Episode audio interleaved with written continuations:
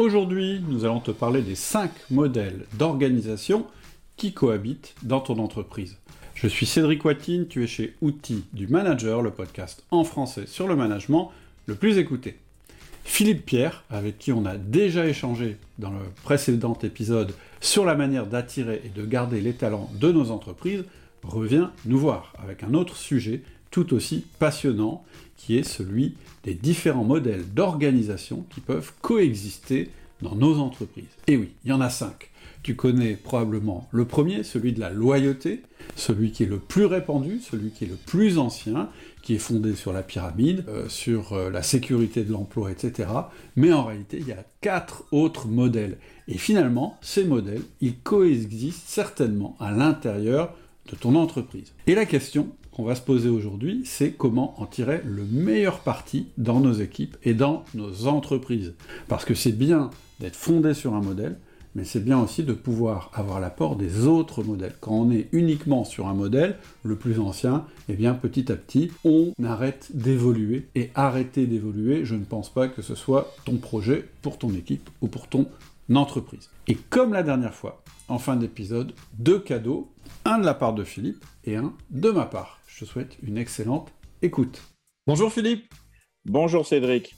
Je suis ravi de t'accueillir à nouveau sur le podcast. C'est le deuxième, enfin en tout cas, euh, c'est la, suite de ce que de ce qu'on a fait euh, lors de l'épisode précédent qu'on a fait ensemble, euh, où on a parlé de comment attirer et fidéliser les talents. C'est vraiment un épisode que je vous conseille, auditeurs, parce qu'il est truffé de pépites et de bonnes pratiques, qui sont pas forcément d'ailleurs toutes dans l'ordre, mais ce que je vous invite à faire, hein, vraiment, c'est d'écouter cet épisode si vous avez une problématique de recrutement on en a tous, donc je pense que ça concerne tout le monde, ou une problématique de rétention des talents dans votre entreprise, c'est vraiment un épisode à écouter avec un papier et un crayon. Il y a plein de choses à noter. Et puis en plus, euh, il y a un bonus que tu as offert à la fin, je ne vais pas le dévoiler tout de suite. Et lorsqu'on a discuté de ça, en fait, euh, tu étais en train de m'amener sur un nouveau sujet. J'ai voulu faire un autre épisode euh, là-dessus. Et ce que je te propose, c'est de commencer tout de suite. Il y aura deux volets. Un premier volet qui est quel est le rôle du manager et du dirigeant aujourd'hui. Évidemment, on va s'appuyer sur ce qu'on a dit dans le dernier épisode. Donc, encore une fois, je répète, pour éclairer ce qu'on va dire, c'est quand même intéressant que vous écoutiez l'épisode d'avant. Et puis, il y a un autre truc qui m'a vachement intéressé lors de mmh. nos conversations. Enfin, il y a deux autres choses. Tu m'as parlé de, cinq modèles organisationnels oui, qui euh, peuvent coexister d'ailleurs à l'intérieur des entreprises, oui, qui veulent dire beaucoup de choses au niveau du management. Et puis on partagera euh, tes cinq best practices euh, peut-être pour clôturer. Est-ce que ça te va? C'est très bien, oui, impeccable Cédric. Ok, génial. On démarre tout de suite avec quel est le rôle du manager ou du dirigeant aujourd'hui oui, avec plaisir. Pour moi, je, distingue deux ou trois responsabilités. La première, c'est, euh, et on, l'a évoqué ensemble dans l'épisode précédent, c'est l'alignement. Un dirigeant, euh, une équipe dirigeante d'ailleurs, euh, c'est un souci. C'est le souci en fait d'être aligné entre ce que l'on affiche, le discours officiel, hein, ce qu'on affiche, ce que les gens font chez toi, et le troisième niveau fondamental, ce que les gens ressentent et vivent et on doit avoir l'oreille tendue vers ce qu'ils expriment ou ce qu'ils pensent. Et on doit plus cacher. On doit créer des espaces de parole pour s'entendre dire des choses qu'on n'a pas toujours envie d'entendre. Ça, c'est la belle responsabilité d'un dirigeant et aussi d'un manager. Mmh. Et donc, euh, nous l'avons appelé euh, ensemble l'étonnement volontaire. Mmh. Suspendre son jugement, c'est un travail exigeant. Euh, on doit le faire en ce moment. Mmh. Euh, on ne doit pas juger trop vite et on doit dans le même temps savoir reconnaître des compétences inattendues, un peu cachées. Hmm. Et donc suspendre son jugement, distancier son regard. Comment on peut le faire? On peut le faire en acceptant l'équité. C'est-à-dire que la responsabilité pour moi, c'est d'identifier et d'assumer euh, des différences dans nos équipes qui vont profiter à, tous. Et donc, c'est faire preuve de courage managérial. C'est une notion importante aussi. Je sais que tu y es attaché. Oui. un manager, c'est quelqu'un qui va pointer la sous-performance si elle est là, Mhm. qui va s'attacher à construire pour la personne, car on va l'aider, un parcours apprenant, des formations en salle, des rencontres, euh, du mécénat de compétences, du tutorat, de l'enseignement, et on va varier comme ça les registres pour que la personne soit employable chez nous, soit employable ailleurs davantage, Et ce courage managérial, en fait, c'est pas simple dans la société que nous vivons. Euh, quand la société est inquiète, quand la géopolitique fait son, son travail, malheureusement pas dans le bon sens, que l'inflation est là, on a toujours tendance ou on a trop tendance à être dans l'égalitarisme. Et donc, si on veut fidéliser des personnes intéressantes qu'ils méritent, on doit faire preuve de courage. Et courage, c'est pointer la sous-performance quand elle est là et créer pour la personne un parcours apprenant. Euh, je vais insister sur ce que tu dis. Ah oui, je t'en prie. Ce que, que j'observe beaucoup, c'est que on, on, va trop vite au. Comment je vais dire ça? C'est pas évident de dire à quelqu'un qui sous-performe. Ça demande non. du courage. Tout à fait. Et, et ça demande. Et, et, souvent, comme on en manque un petit peu, ou qu'on manque de technique, oui. euh, on le fait pas bien. Ou on le fait trop vite et on, on, on propose déjà la solution. Je t'explique, c'est-à-dire c'est ouais, ouais. plus simple de dire à quelqu'un, tiens, j'ai vu une formation qui pourrait t'intéresser, c'est ça. Tout à fait. En croyant que la personne va faire le cheminement intellectuel de se dire, ah oui, donc en fait, c'est intéressant, c'est positif, mais en fait, il me dit ça parce que je sous-performe. Mais non, non, il non. faut d'abord dire à la personne qu'elle sous-performe. Et ça, ça demande du courage. Et il y a une manière de le faire. Nous, on appelle ça l'outil feedback hein, ouais, ouais. Dans, dans, les outils qu'on propose. Mais voilà, c'est une manière de le dire d'une manière constructive. Parce que dire à quelqu'un qu'il sous-performe, c'est une preuve de confiance. C'est lui dire, je te le dis parce que je sais qu'ensemble, on peut résoudre ce problème. Et donc, c'est vraiment sous cet angle-là qu'il qu qu faut le prendre. Sinon, on, on, va trop vite dire non, mais moi, je suis le coach de mes collaborateurs et on va surtout essayer de voir ce qui est positif, dans, entre guillemets, ce qui est positivement admis dans le rôle de coach. Et on va oublier que non, il y a, il y a des moments, il faut dire quand ça ne fonctionne pas. Il faut bien le dire, mais il faut le dire. Et donc, du coup, ça, je vais, je vais rebondir parce que ça me semble essentiel. Pour bien le dire, si tu dis à quelqu'un en un seul lieu physique, en une seule fois et tout seul, qu'il n'est pas au niveau où tu l'attends, la personne n'entendra jamais. Je suis d'accord. En management, hein, la répétition fixe la notion. Et donc ça, on l'avait développé dans notre premier épisode. On ouais. doit changer d'espace physique pour que la personne t'entende, toi, différemment. Et notamment la marche est quelque chose de très salutaire. On doit revenir une deuxième fois pour dire les choses sous un autre angle. Et on doit avoir l'oreille de quelqu'un qui va aider à être relais et donc, jamais en un seul lieu physique, jamais en une seule fois, jamais tout seul. Ça sera en quelque sorte le triptyque euh, du courage managérial là. Mmh. Et donc, euh, l'alignement, le courage managérial, le ressourcement aussi hein, pour avoir ce courage autour de soi, avoir euh, des personnes qui vont t'aider pour te ressourcer. Et puis, la, le quatrième point euh, dans la responsabilité euh, du dirigeant ou du manager, c'est en ce moment la montée en compétence du premier niveau d'encadrement je pense qu'une organisation se transforme dans le bon sens et de façon harmonieuse euh, en ayant le souci de chacune et chacun. Si en ce moment, on éclaire le regard, on aide des personnes qui sont en ce moment entre le marteau et l'enclume, mmh. elles ont de moins en moins de temps pour faire les choses, avec un sentiment d'essoufflement, et elles ont dans le même temps de plus en plus de personnes à qui elles doivent expliquer ce qu'elles font ou ce qu'elles sont censées faire. Le reporting. Le reporting, le tableau de bord, le critère de mesure, l'indicateur de progrès. Et donc, un dirigeant, un manager aussi, je pense que c'est quelqu'un qui fait deux choses. Il allège, il allège le travail de ses équipes en acceptant moins de reporting et plus de confiance. Ah, super. Et il ralentit le rythme de transformation. Quand on parle de conduite du changement, moi, en ces temps euh, exigeants, complexes, euh, j'ai plutôt tendance à dire qu'il euh, est temps de ralentir pour que, d'une certaine manière, l'appropriation se fasse et qu'on soit bien sûr d'être juste avec ceux qui sont tout simplement différents et qui délivrent du résultat par d'autres chemins que les chemins conventionnels. Super intéressant. Et euh, je dirais que si vous êtes dirigeant d'ailleurs, l'histoire de alléger le reporting et faire plus de confiance, ça fait gagner tout le monde parce que tout le monde, tout le monde. gagne du temps.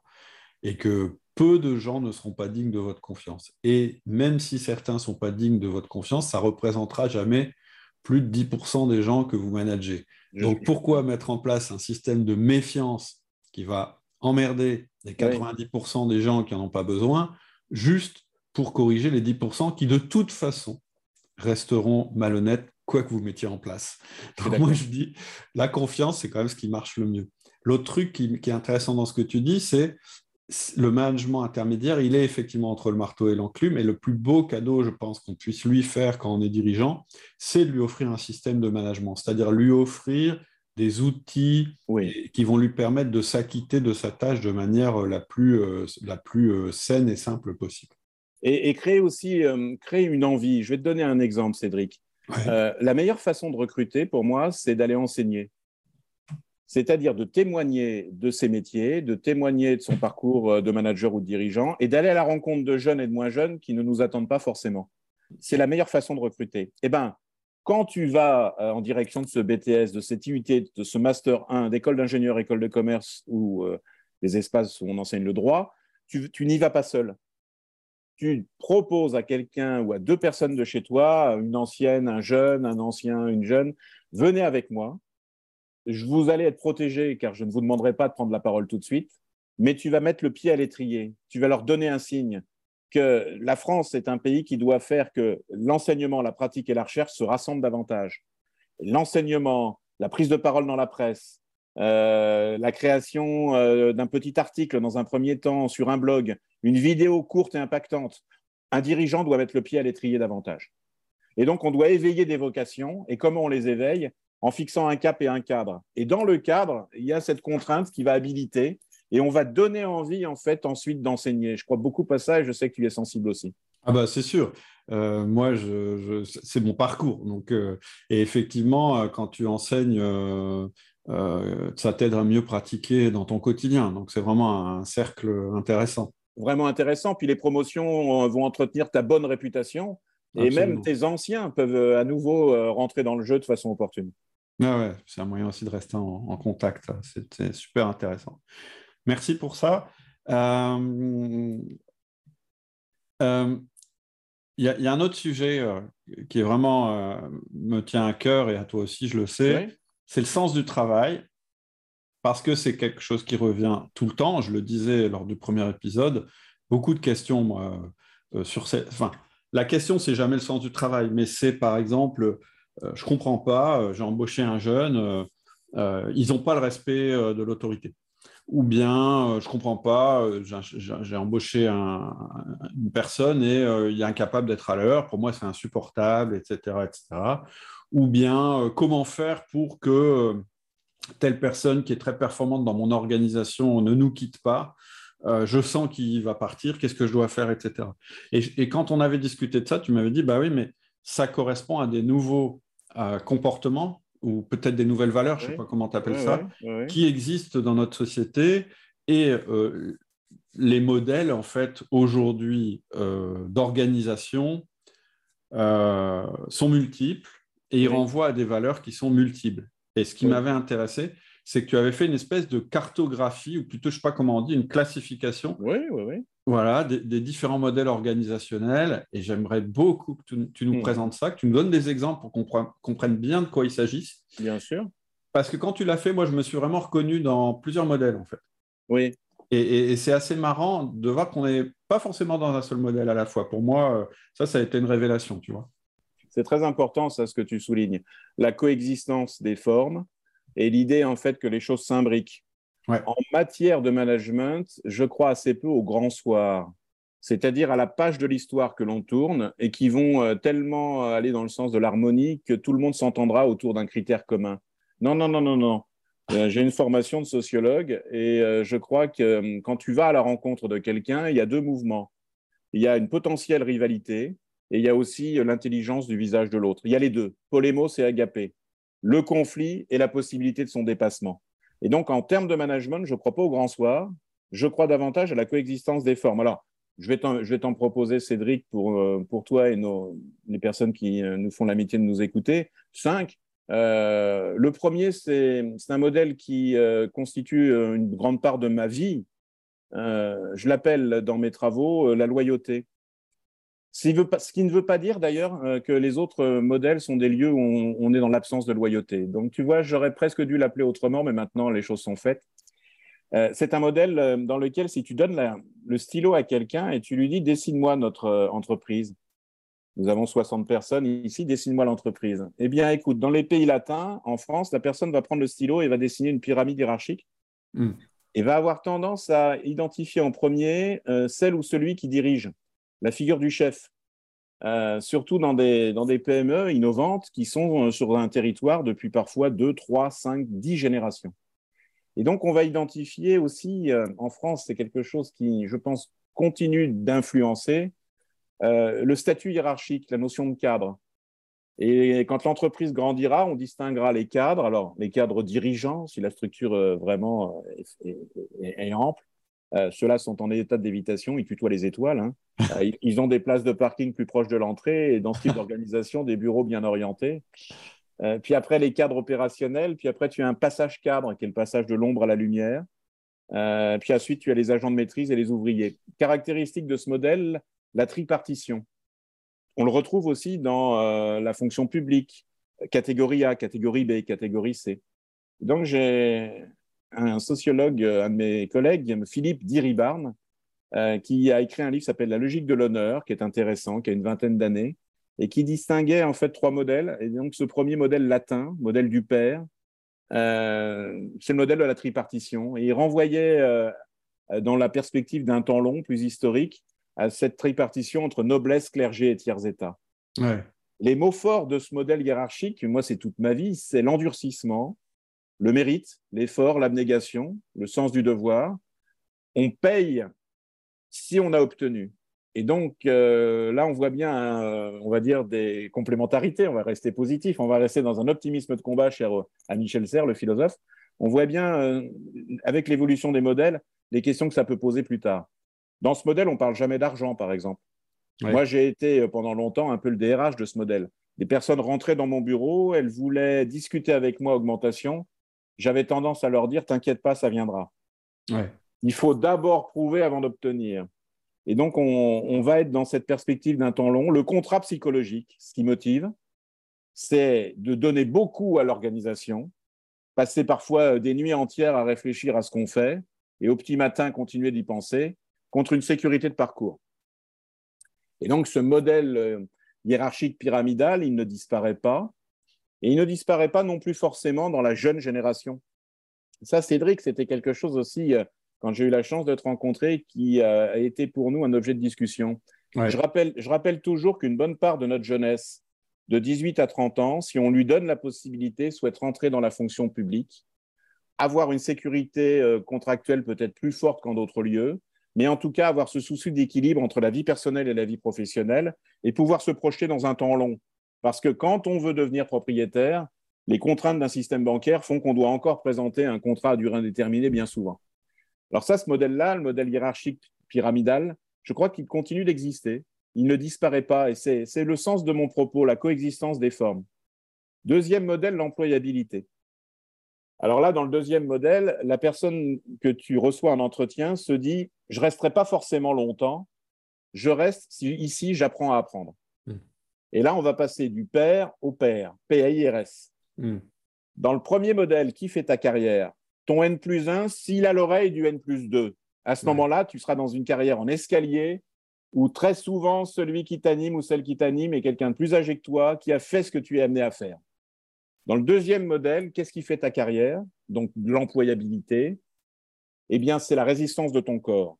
Tant que tu es mobile géographiquement, tu fais carrière c'est la formation tout au long de la vie, la mobilité professionnelle, et c'est la constitution d'un réseau qui va t'amener comme ça à possiblement partir ailleurs. Dans une PME innovante, ou dans l'épaisseur du réel aujourd'hui, ces deux modèles existent. Ils sont entretenus par nos équipes et ils vont être des points d'horizon. En quelque sorte, ils vont consacrer une diversité là qui est là et avec laquelle il va falloir faire. Et on fera bien si on est dans la proximité managériale et si on est dans la posture du manager intégrant. La loyauté, modèle du père, parce que pendant des années et des années, heureusement, les choses changent, mais ça a été aussi un lieu de domination masculine, notamment dans la constitution des comités de direction, des comités exécutifs. Donc, on a un travail ensemble à faire. Modèle du père, modèle des pères, l'employabilité. On pourrait presque dire en arrière-fond, tu vois, Cédric, le premier est plutôt latin, on fait beaucoup de choses, mais on ne parle pas de l'argent, par exemple. Le deuxième est plutôt anglo-saxon, d'influence. Euh, sur les billets de banque, on a une God we trust, hein. en Dieu nous avons confiance, et on va accepter l'idée de parler de, choses qui renvoient à l'argent, monnaie sonnante et trébuchante. On va être un entrepreneur et on va parler en fait marché. Hmm. Alors, ces deux modèles coexistent. Troisième modèle d'organisation, je l'appelle. Bah, quelquefois, les gens qui sont sur le modèle de la loyauté considèrent le modèle de l'employabilité un petit peu comme un modèle mercenaire. La critique qu'on fait souvent, c'est non, mais moi, j'embauche pas des mercenaires, moi, j'embauche des gens qui vont rester longtemps dans ma boîte, etc. C'est vrai. Euh, le, grand, le grand problème du premier modèle, c'est le mimétisme et l'entre-soi à terme. Hein. Oui, bien sûr. C'est-à-dire que comme on a souvent tendance, parfois même dès le recrutement, à s'entourer de gens qui nous ressemblent, on va être euh, en quelque sorte une tortue romaine. On va avoir la grande force de l'homogénéité mais on va mettre à mal bien souvent des personnes atypiques et contributrices, ce qu'on a mm. appelé dans notre premier épisode des talents. Et donc l'enjeu du premier modèle, c'est l'oxygénation. Et c'est euh, accepter l'idée à tous les étages de s'étonner volontairement. L'enjeu du deuxième modèle, c'est la cohésion. Mm. Parce que si on a une, euh, en quelque sorte un collectif de mercenaires ambitieux et euh, qui tirent pour eux, on va là, à ce moment-là, pas être on va être dans déficit d'intelligence collective. Et on risque d'exploser. Et on va exploser.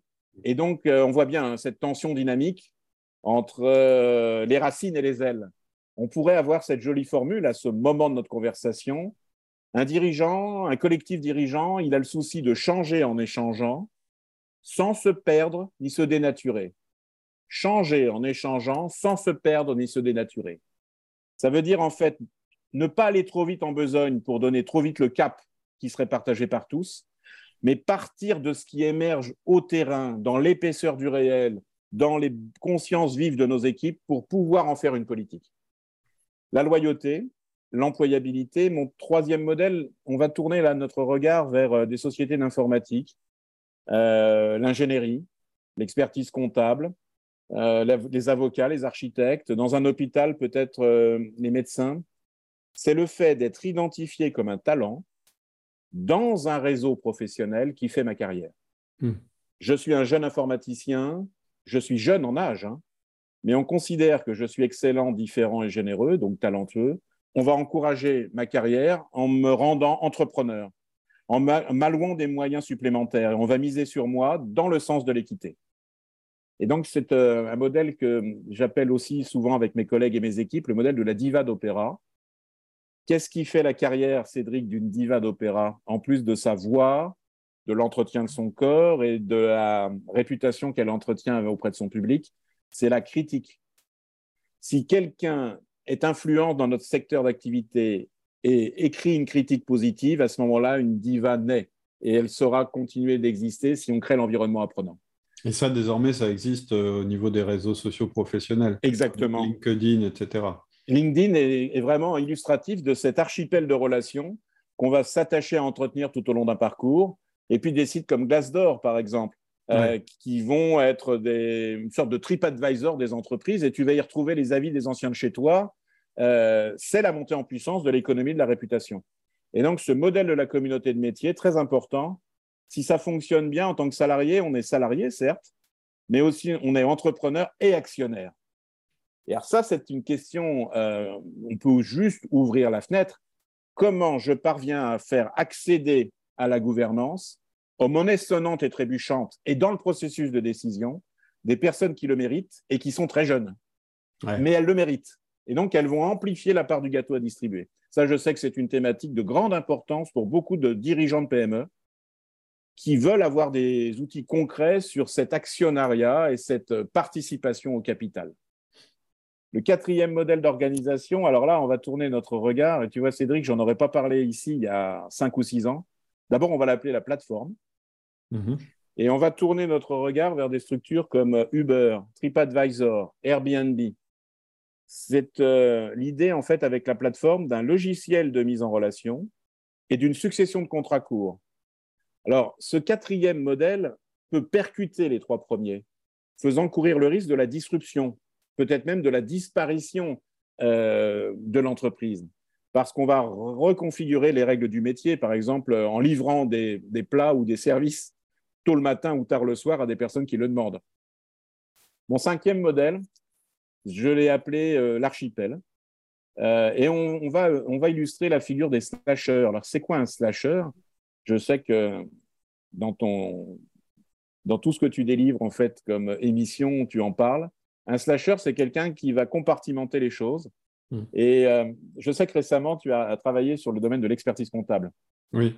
Et que dans les outils du manager, il y avait une fenêtre sur l'expertise comptable. Eh bien, il y, a il y a un peu plus de cinq ans, en fait, oui, j'ai un expert comptable de 62 ans qui euh, me raconte cette anecdote vraie. Il me dit, tu sais, Philippe, j'ai reçu en entretien de recrutement un jeune de 29 ans. Il est rentré dans mon bureau et on était dans une perspective classique d'entretien.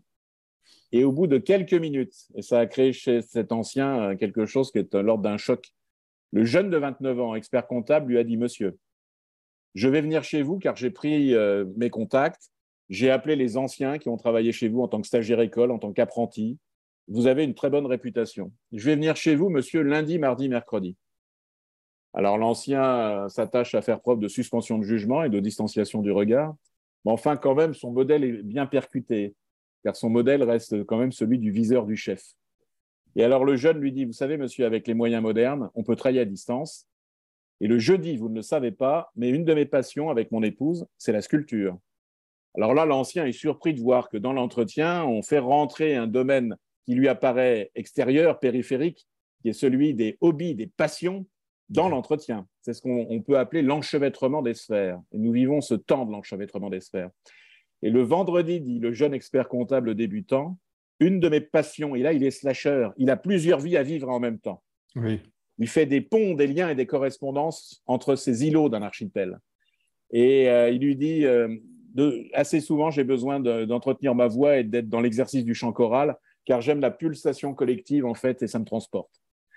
Alors c'est un, entretien qui s'est déroulé euh, il y a un peu plus de 4 ans et demi, 5 ans. Et au tout début, en fait, le dirigeant a proposé malheureusement à ce jeune de partir parce qu'il lui a dit je ne peux pas vous offrir ça, c'est pas possible. Et puis pourquoi Pourquoi Pour quelle raison? Parce que c'était euh, peut-être trop loin, tu vois, de ce qui faisait réussir à l'époque dans le cabinet d'expertise comptable. Ouais. Ce qui faisait réussir, euh, même si on ne se le dit pas, c'est une très forte implication personnelle en échange de sécurité de parcours. Ouais. Ce qui fait réussir, c'est d'être dans ce présentéisme culturel qui évolue, euh, mais qui fait, oui, qui fait qu'on récompense le viseur du chef et on oublie que le talent est toujours sur le radar. Un talent, ce n'est pas quelqu'un qui est sous les yeux et sous la main, c'est quelqu'un qui est généreux et qui va, parce qu'il a compris que c'était nécessaire, travailler en d'autres temps parce que c'est bon pour le collectif. Et alors, euh, il, accompagne, ce, dirigeant accompagne ce jeune expert comptable et heureusement, ce jeune expert comptable, pendant qu'il marche, c'est une des vertus du déplacement, d'ouvrir la conversation, euh, le jeune dit à l'ancien, vous savez, monsieur, s'il y a besoin tôt le matin ou tard le soir, si je sens qu'il y a un pic d'activité, je ne ferme pas forcément la porte. Ce jeune a été recruté et j'ai pris des nouvelles il y a un peu plus d'un mois et demi. Il est toujours dans le cabinet.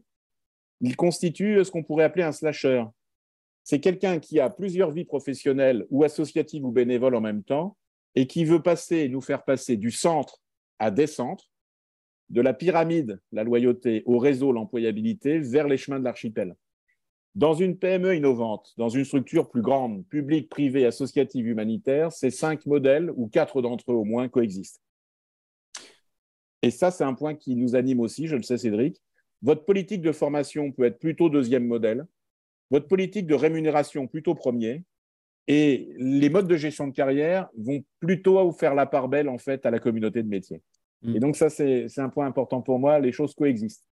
Ce qui est, ce qui est aussi euh, intéressant, je trouve, parce que quand, quand tu as évoqué cette euh, manière de, de, classer un petit peu les, les, les, modèles d'organisation, euh, moi, je me suis rendu compte que chez, dans mon entreprise, on fait coexister plusieurs modèles parce qu'on en a besoin euh, la loyauté, on en a besoin en fait. C'est ce qui, c'est ce qui lie euh, les gens entre eux. Et puis, euh, et donc, moi, je me suis rendu compte à travers ta grille que dans mon entreprise, il y avait des gens en fait qui étaient ce que j'appelle les piliers de l'entreprise. C'est-à-dire des gens qui ont démarré il y a longtemps, qui sont toujours là, qui se sont mis à jour hein, d'ailleurs, etc.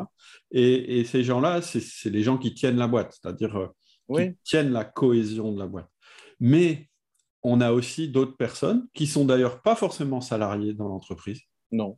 Je pense à une personne en particulier qui me fait penser à l'exemple que tu as cité, où qui a beaucoup de centres d'intérêt divergents. en fait, cette personne, elle est sous-traitant. Elle, est, elle participe à l'entreprise réellement ah et elle se donne à fond. mais sur un temps plus limité, sur des tâches différentes, etc. etc. J'en ai, euh, ai d'autres, effectivement, qui, sont, qui ont été salariés, qui sont venus, qui sont partis, etc., qui sont même revenus dans oui, l'entreprise. très important parce qu'ils étaient sur le modèle de l'employabilité. Et donc, ils sont venus dans l'entreprise à un certain niveau, puis ils sont partis faire leur parcours professionnel, et ils sont revenus parce que finalement, c'était quand même bien accueillant cette boîte, mais à un autre poste, et ainsi de suite. Et en fait, je crois que c'est...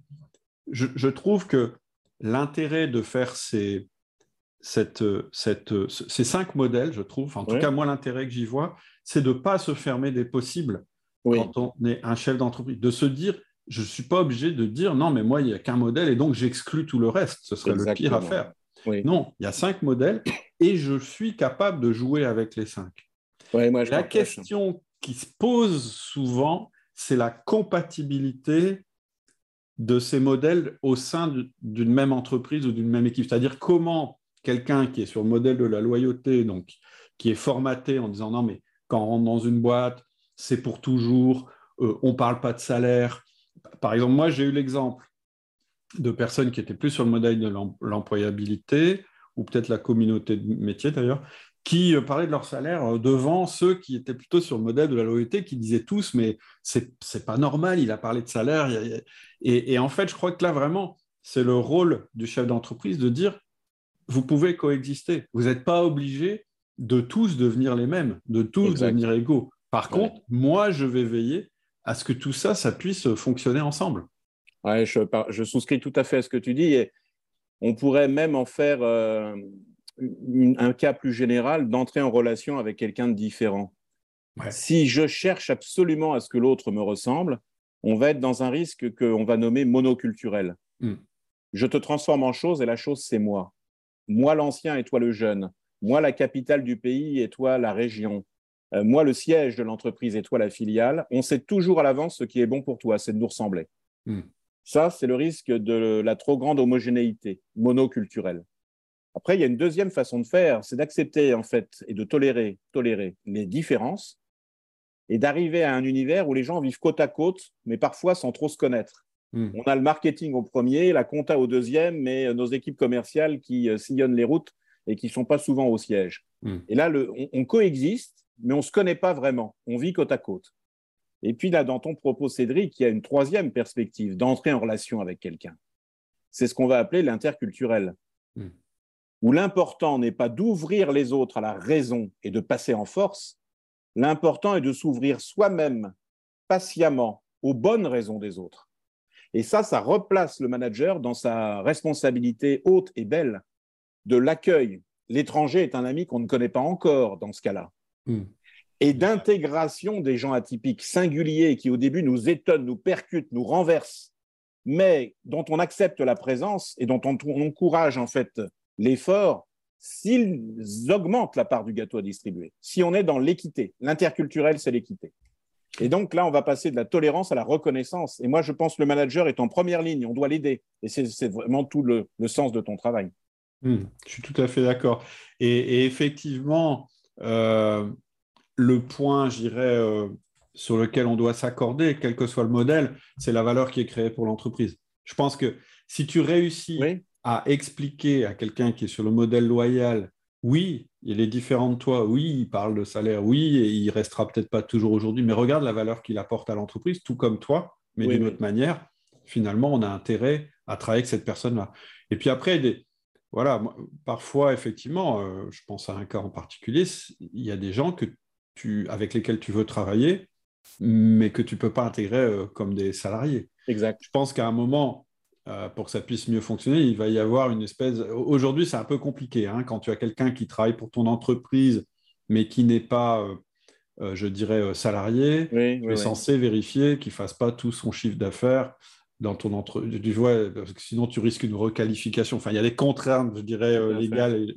Tu, tu, vois, par exemple, l'expert comptable dont tu me parlais, qui, qui, voulait faire de la chorale et puis qui voulait aussi faire de la sculpture, etc., etc. Euh, si tu le prends en tant qu'indépendant, euh, le problème, c'est que bah, tu, son chiffre d'affaires, ce que tu lui payes, c'est 100% de son chiffre d'affaires. Et donc, tu as un vrai. On, voit bien que la, la, on est, et on est on est dans ce temps de décalage entre la société et son appareillage juridique et euh, l'énergie des motivations de ceux qui veulent être individuels dans le collectif, qui fonctionnent en avatar, en petite tribu d'appartenance. Et euh, la sagesse, c'est d'accepter cette pluralité des formes de motivation. Mm. Et pour moi, la clé de sortie, c'est l'équité.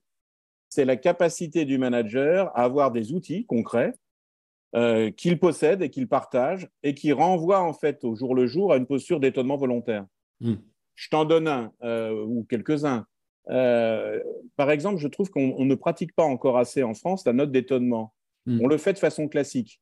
Depuis que tu es chez nous, quels sont les cinq points qui t'ont étonné? Et on va faire rédiger une ou deux pages. C'est un peu conventionnel et puis ça fait la part belle aux bons élèves.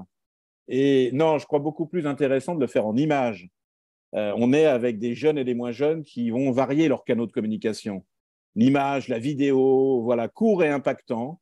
Et donc, quels sont les cinq points qui t'ont étonné depuis que tu es chez nous? Et donne-moi à voir en image. La personne va sur Internet et ensuite, avec toi, pendant une demi-heure, elle partage ce qu'elle a sur le cœur, le ressenti et le vécu dont on a parlé. La vidéo, c'est pas mal aussi. C'est pas mal.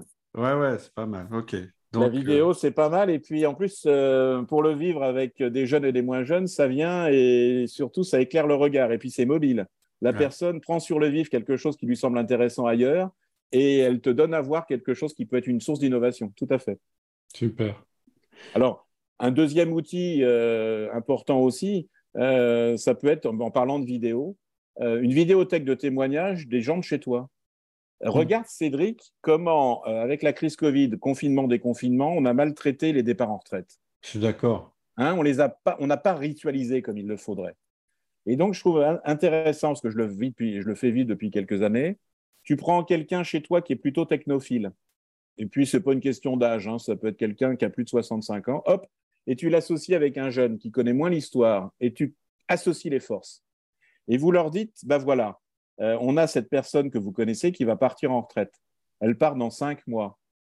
Allez la voir et recueillez avec son accord, son accord, un témoignage vivant, sous format de petites vidéos courtes et impactantes. Ça s'appelle une vidéothèque de témoignages et c'est quelque chose avec l'autorisation nécessaire qu'on postera en première page, en première ligne sur notre site et qui va renforcer notre attractivité. J'y crois beaucoup.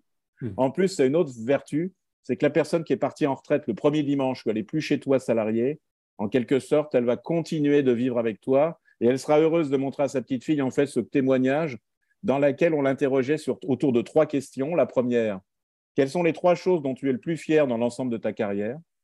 La deuxième question, quels sont les deux conseils que tu donnerais à quelqu'un pour réussir ici chez nous, alors que ça fait 27 ans qu'on a la chance de t'avoir avec toi, avec nous? Et la troisième, c'est dans ta nouvelle vie de retraité, quels sont les deux beaux projets que tu souhaites euh, faire vivre ou vivre intensément? On fait de la retraite quelque chose d'autre qu'une petite mort sociale. Et ça, je crois beaucoup à cette imbrication des forces, à cette association, en fait, de, ce qui constitue au final une intelligence collective.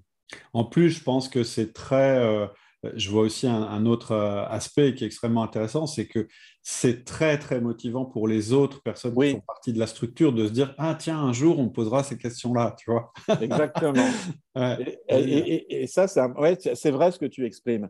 J'ai souvent remarqué que si tu veux fidéliser un jeune, empresse-toi de montrer que chez toi, dans ton entreprise, on traite avec égard les anciens. Oui, c'est vrai. Parce qu'il y a beaucoup de jeunes qui ont été élevés pendant les vacances scolaires, pour une partie, par leurs grands-parents. Et dans le meilleur des cas, ces grands-parents étaient aimants, donnaient du soutien. Et donc ça, c'est quelque chose qui va participer de la marque employeur et euh, d'une forme d'intelligence de l'autre, pour reprendre euh, les mots de Michel Soquet et de Martin Viellajus, euh, un très beau livre, L'intelligence de l'autre. Super, génial. Est-ce que tu as d'autres best practices à nous proposer? Ah bah, Dans un épisode précédent, on avait insisté sur un point, l'enseignement, j'y crois beaucoup. Hein. Ouais pour moi, euh, la participation à des jurys professionnels, si tu veux aider un agent de maîtrise à grandir encore, euh, mets-lui le pied à l'étrier, euh, trouve les contacts, va avec lui la première fois pour participer à ce jury. Et c'est comme ça qu'on casse des idées reçues sur les jeunes. Hmm. C'est comme ça qu'on croise les mondes, qu'on se frotte et lime les cervelles. Je crois beaucoup à ça. Si tu veux recruter, enseigne.